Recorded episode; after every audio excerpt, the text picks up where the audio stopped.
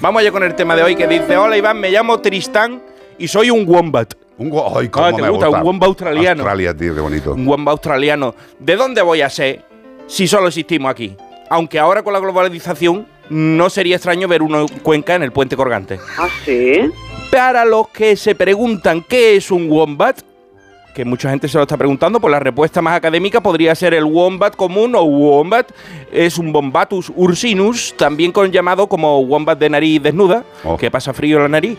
También para distinguirlo de las otras dos especies que hay, que son las de wombat, ambas de nariz peluda. Oh. Es un mamífero grande y fornido que habita en las praderas abiertas y montañas de bosque de Australia. Si no lo conocéis, pues lo podéis buscar por internet. Somos del tamaño de un perro medio chico, con cuerpo tipo oso, por eso nos llamamos ursinus. ¿Ah, sí? Diente de roedor, ay, Ay, ay, ay, ay, ay, ay, ay, ay. marsupiales y herbívoros. Todo eso tenemos. Y por Marsupiales si- como los canguros, como los sea, que canguros. tienen- que tienen una bolsica. muchos hay otros animales, pero por si eso te parece poco, te diré que somos los únicos animales que descomen mojones cuadrados. ¿Qué dices? Esto lo acaban de descubrir, no, Ah, es cierto, llevan cierto, toda la es vida verdad, descubriéndolo. es verdad que los tordos, los truños, los, lo, lo que es el cagarruti, son de forma cuadrada. Bueno, ¿Ah, sí? más bien son cúbicos. Sí. Son una obra de arte. Y seca como si las hubieran liofilizado los científicos. O sea, te la puedes coger y te la puedes echar bolsillo que no te mancha. Eh. ¿Eh? Los científicos piensan que las hacemos así para una cosa. A que no lo adivináis. Para hacer iglús. Para que no rueden como los conguitos montaña abajo. Tremendo, Porque ¿eh? como lo que hacemos es marcar la- la- el territorio, si hacemos conguitos como las cabras, se van. Entonces los hacemos cuadrados para que se queden. Aunque quizá también afecte que tardamos en, en hacer la digestión, puede durar entre 8 y 14 días. O sea, ¿Cómo? 8 y 14 días las hierbas dando vuelta, al final normal sale cuadrado. No me vuelvo a quejar de una indigestión. Lo que da lugar a un estiércol increíblemente seco. Mm, seco. Haciendo esto pensaría, este animal debe tener un culo prodigioso. Y no va más el encarminado.